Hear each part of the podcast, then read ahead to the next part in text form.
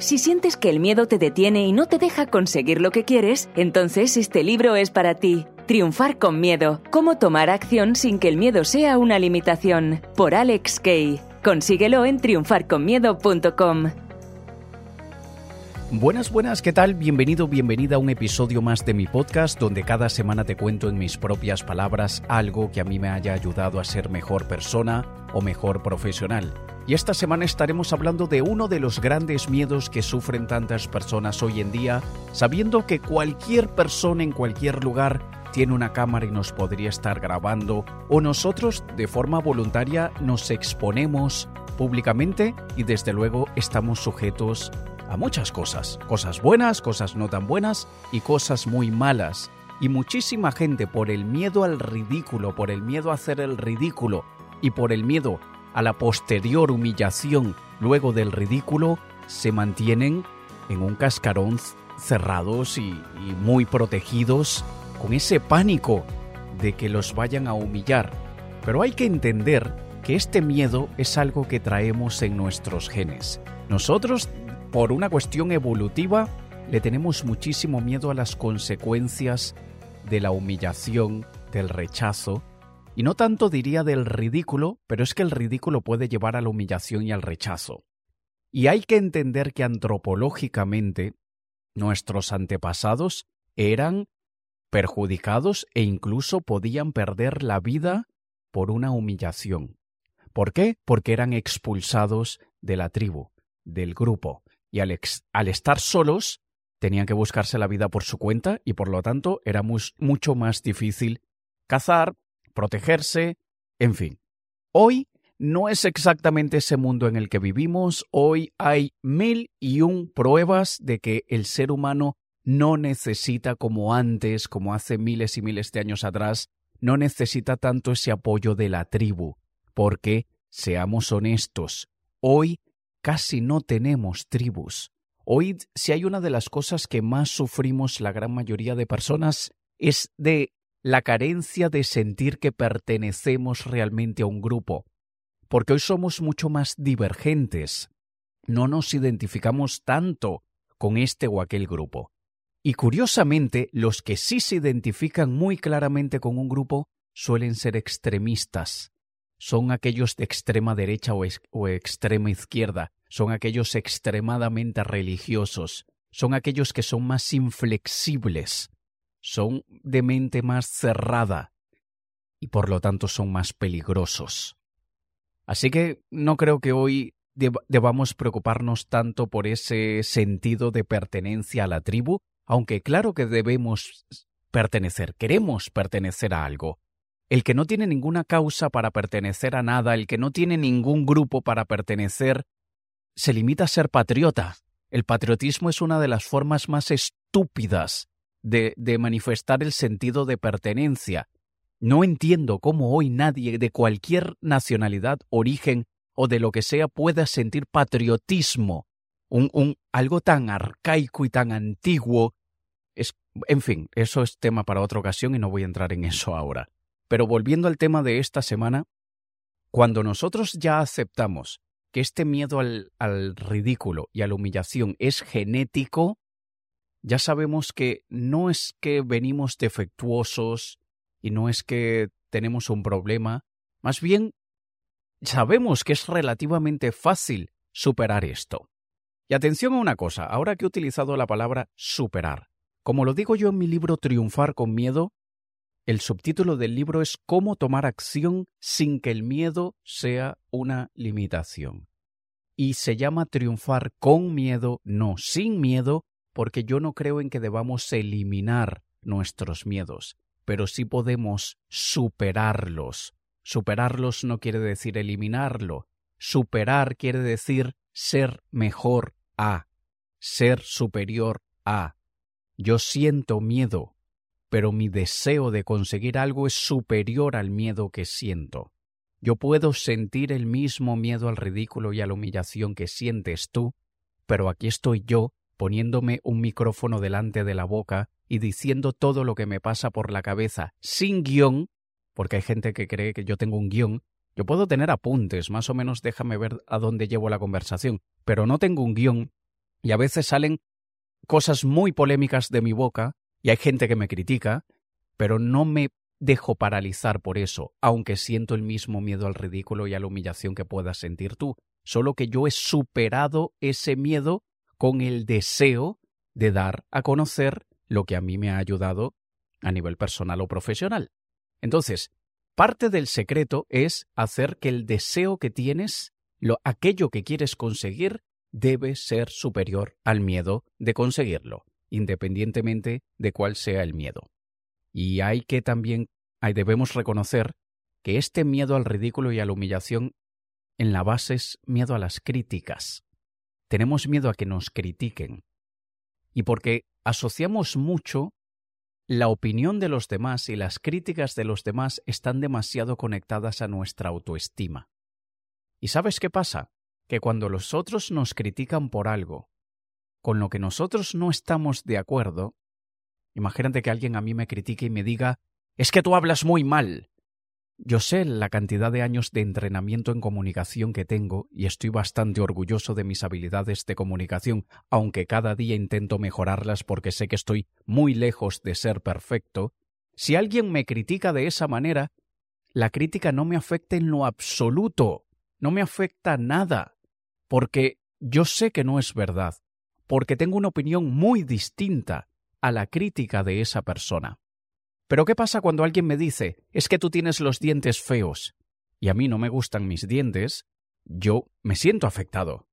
Uy, alguien se ha dado cuenta, es que ves, es que yo no me puedo reír, yo tengo que mantenerme serio, yo tengo que taparme la boca con la mano, eh, la gente se va a dar cuenta que mis dientes tienen eh, eh, están muy juntitos y uno se sale más que el otro y no son perfectamente blancos como el blanco de Hollywood que algunos esperan ahí empieza a entrar todo ese, ese drama interno, porque la crítica de otro ha confirmado mi creencia, mi opinión, lo que yo pienso de mí mismo.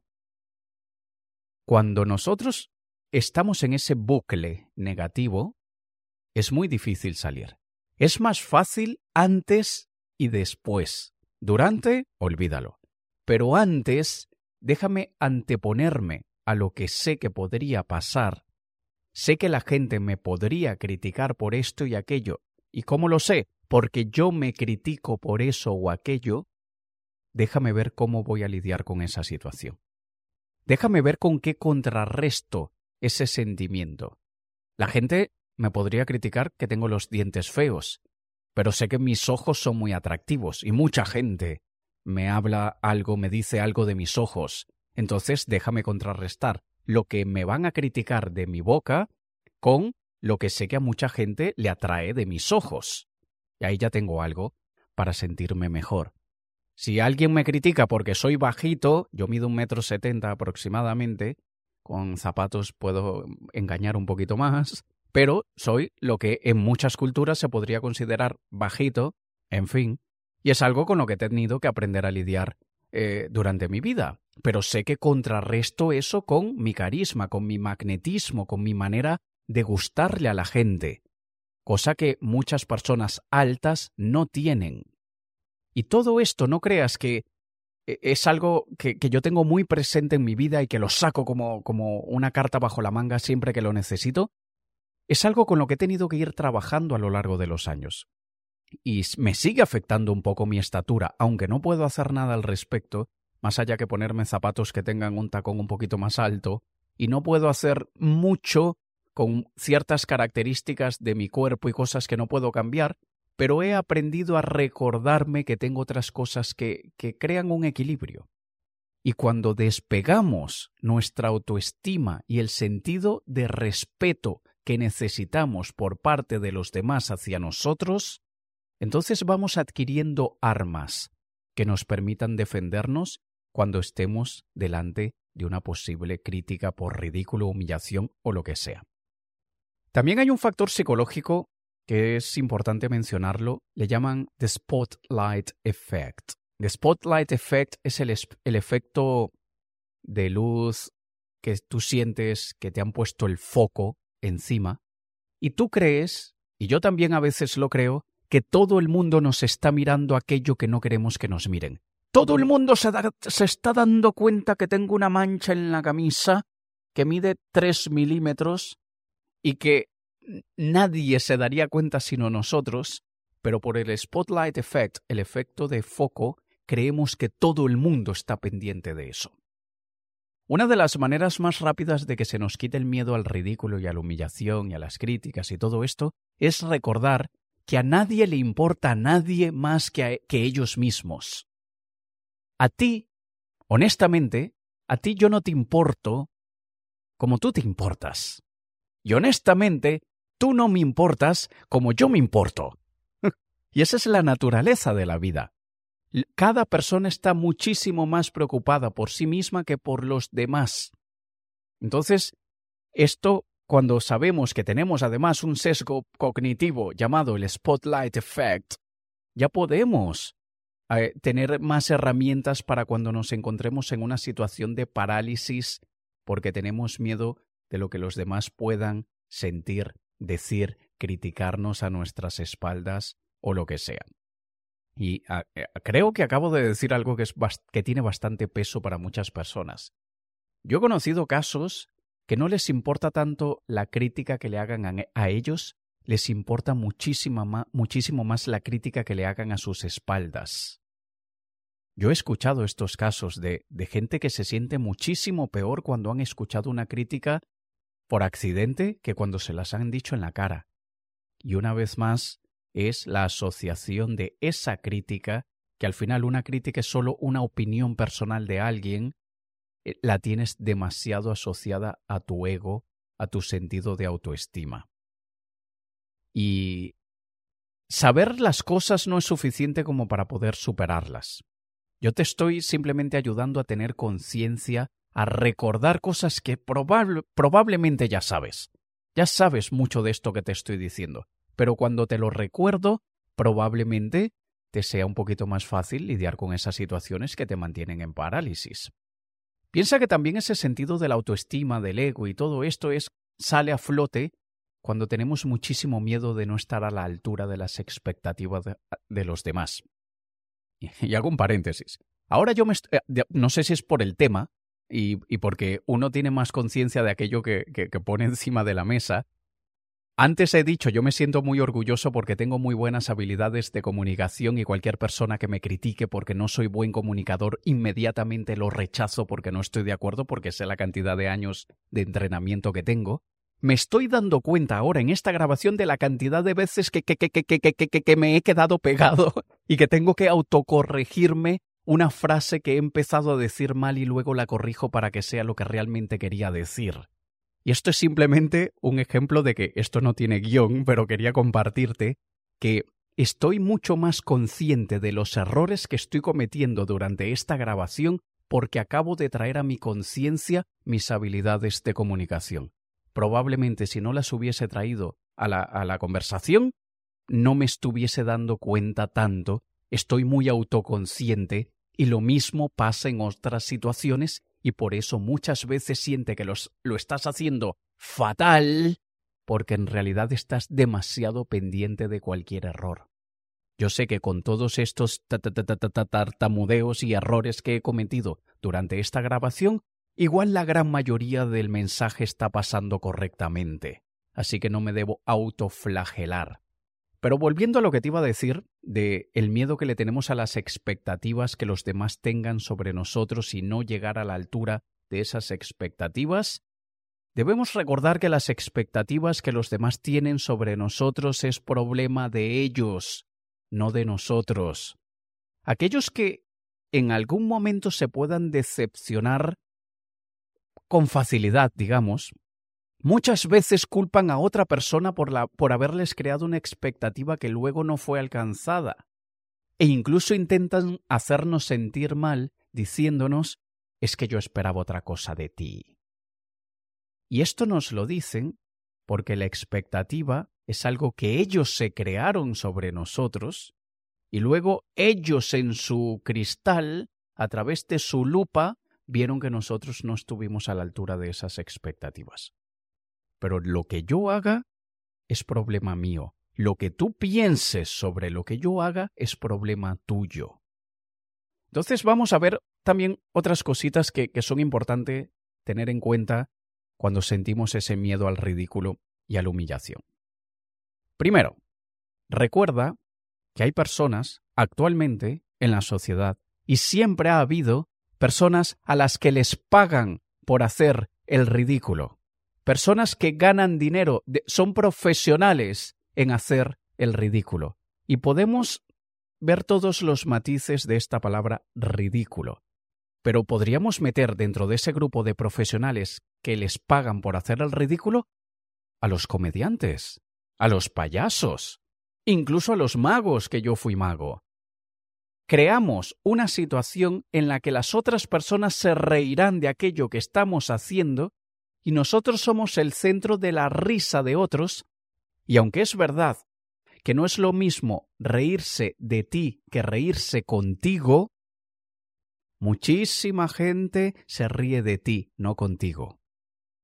Y cuando un comediante está haciendo algo, la gente se ríe con el comediante, pero hay un grupo que no, la gente se ríe del comediante.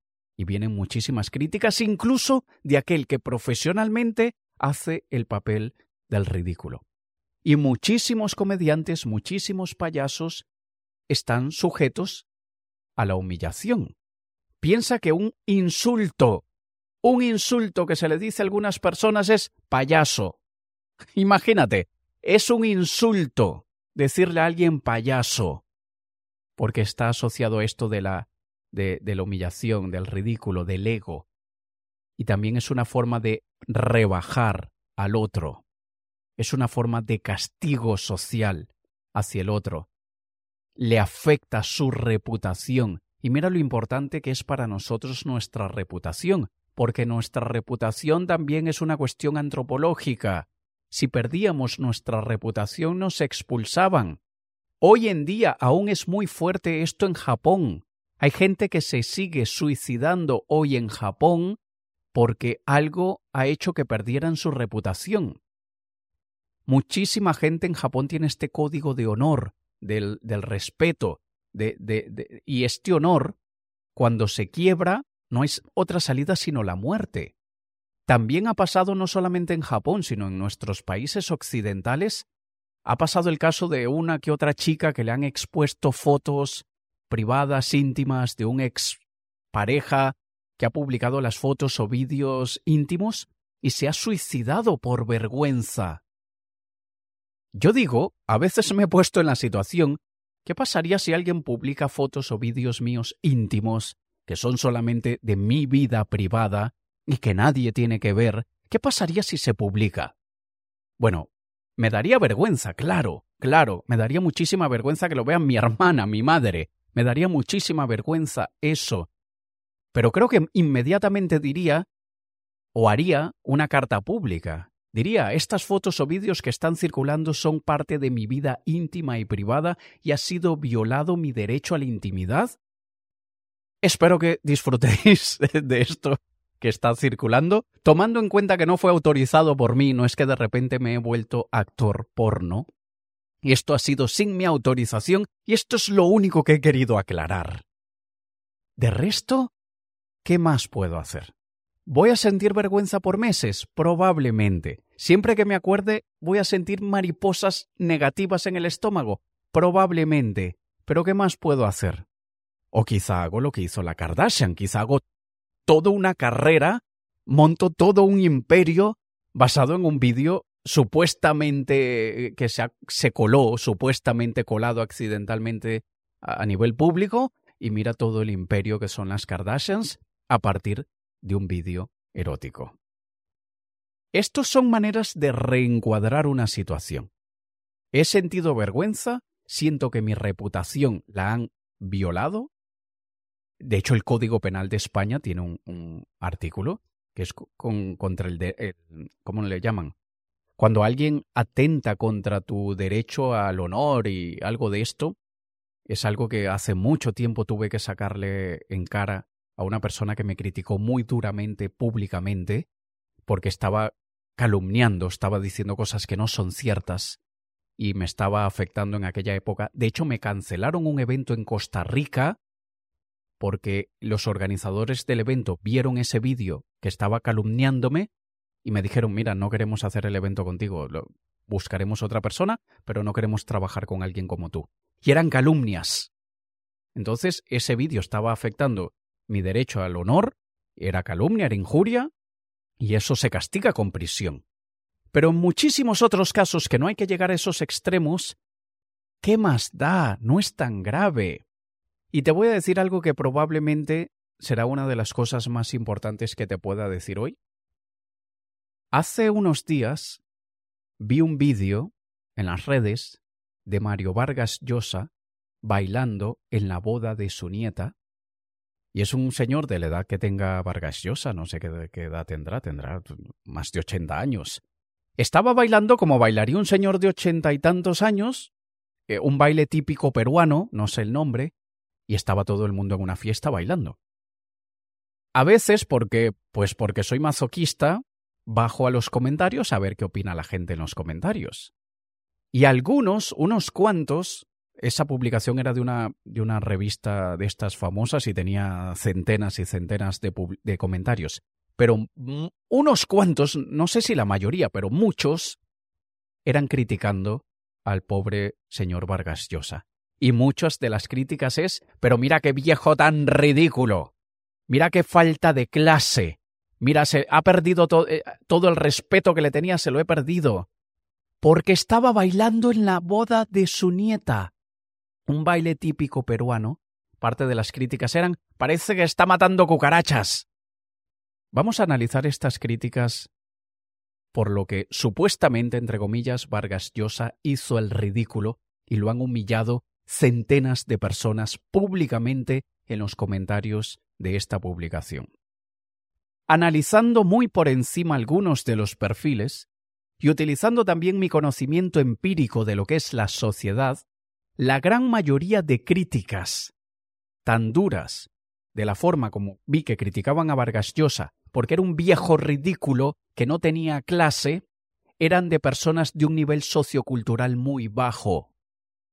Entonces, me preocupa la opinión, la crítica de una persona cuyo nivel sociocultural es muy bajo? Y atención, no tiene nada que ver con la posición económica. Conozco gente con un nivel sociocultural muy elevado que están quebrados. Porque estar quebrado es una situación temporal. Hay personas que están quebradas un año, otras cinco, otras diez. Pero su nivel sociocultural es elevado. De la misma manera sé de gente que tiene mucho dinero, muchísimo dinero, y tienen un nivel sociocultural muy bajo. Entonces, me preocupan las críticas y la humillación de los sectores más deplorables de la sociedad. Y recordemos que lo de sociocultural no es un privilegio, es algo que cada persona construye. Cualquier persona de más de 30 años que tenga un nivel sociocultural bajo es por opción propia lo ha decidido de esa manera. Repito, no tiene nada que ver con el dinero, no tiene nada que ver con la familia que heredaste del universo. No podemos cambiar nuestra familia ni nuestro lugar de procedencia, pero podemos mejorar nuestro nivel sociocultural. Podemos aprender a comportarnos en sociedad, podemos tener muchísima cultura a través de la lectura, a través del contacto con personas más cultas, y estas personas decidieron no hacerlo. A mí no me importa en lo absoluto la crítica de los imberbes e imbéciles de la sociedad. Y aún así, aquellos que no son ni imberbes ni imbéciles de la sociedad, que sino que son personas muy cultas, personas con un nivel sociocultural muy elevado y de repente me puedan criticar porque, entre comillas, estoy haciendo el ridículo, dice mucho más esa crítica de ellos que de mí. A veces hago el ridículo, sí. Yo sé que a veces otros hacen el ridículo. Tú has visto cómo algunas personas hacen el ridículo, pero ¿tú serías capaz de humillarlos? Yo no.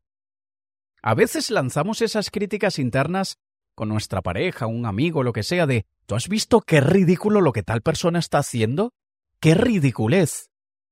Y es un comentario entre dos personas de aquellas de cotilleo de chismorreo en el bar.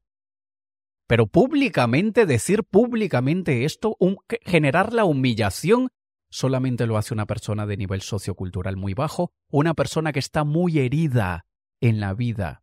Por eso digo que esa humillación dice mucho más de ellos que de nosotros. Una persona que es capaz de humillar a otro ser humano está sufriendo, está en un hueco emocional que ni te imaginas. Así que no, no le pongamos tanto peso al, al ridículo o a la humillación si no tenemos en contexto quién está opinando que es ridículo y quién podría estarnos humillando. Y ahora para finalizar, quiero decirte que mucho de este miedo, como te he dicho al inicio, es porque tú te criticas de esa manera a ti mismo. Como yo me critico mis dientes, tengo miedo que los otros me critiquen mis dientes. Como soy tan duro conmigo en ciertas cosas, tengo miedo que los otros sean tan duros conmigo en ciertas cosas. Yo he aprendido a hacer que el deseo de conseguir algo sea superior a ese miedo. Es lo que te recomiendo que tú hagas. No seas tan duro contigo en tantas cosas y en aquellas que eres duro o dura, encuentra más motivos para hacer que el deseo de conseguirlo sea superior a ese miedo que tienes. Tómate tus errores a la ligera, porque todos cometemos errores. Leí en un libro de David Bach, no, perdón, de Richard Bach, David Bach es el, compositor, Richard Bach, el autor, leí en un libro que él decía, ¿sabes por qué los ángeles vuelan? porque se toman ellos mismos muy a la ligera.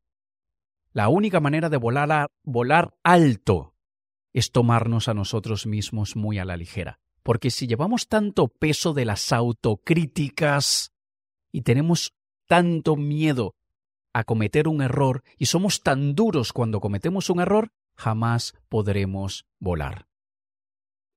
Y si me permites dejarte como tarea o como deberes luego de este episodio algo para los próximos días, exponte gradualmente al ridículo para desensibilizar esa parte de ti que te impide actuar por ese miedo. Ponte aquella ropa que te parece muy ridícula. Ponte aquel color que tú le criticas a los demás. Ponte el cabello como sabes que tú le sueles criticar el cabello a otros. En muchos casos es simplemente salir a la calle sin peinarte, y eso ya basta. Ponte unos zapatos rotos. Sal a la calle con una camisa con un agujero, con una mancha de café enorme en la espalda. ¿Me permites que sea más gráfico? Sal a la calle con ese pantalón que accidentalmente se manchó con la menstruación. Porque poco a poco y exponiéndote gradualmente a este tipo de cosas harán que aquellas que realmente tienen significado e importancia no te importen. Esa es la manera de superar el miedo al ridículo y a la humillación. Desensibilízate gradualmente, no seas tan duro contigo mismo o contigo misma, no escuches la opinión de los imberbes e imbéciles de la sociedad y cultiva, nutre el deseo que tienes por conseguir aquello que quieres. Como siempre te pido, por favor, déjame unas estrellitas en este episodio, sigue este podcast si aún no lo sigues, compártelo con personas que crees que les pueda ser, ser útil escuchar este mensaje. Esta es la única manera de hacer que lo que yo esté haciendo hoy aquí delante de este micrófono tenga sentido. Yo soy artista, vengo del mundo del arte y es muy duro para un artista saber que su arte no está siendo apreciado. Yo sé que este podcast lo escuchan unas cuantas centenas de personas pero me encantaría llegarle a muchísimas más. Y esto únicamente puedo conseguirlo con tu ayuda. Nos escuchamos la próxima semana. Te ha hablado Alex Kay. Un saludo.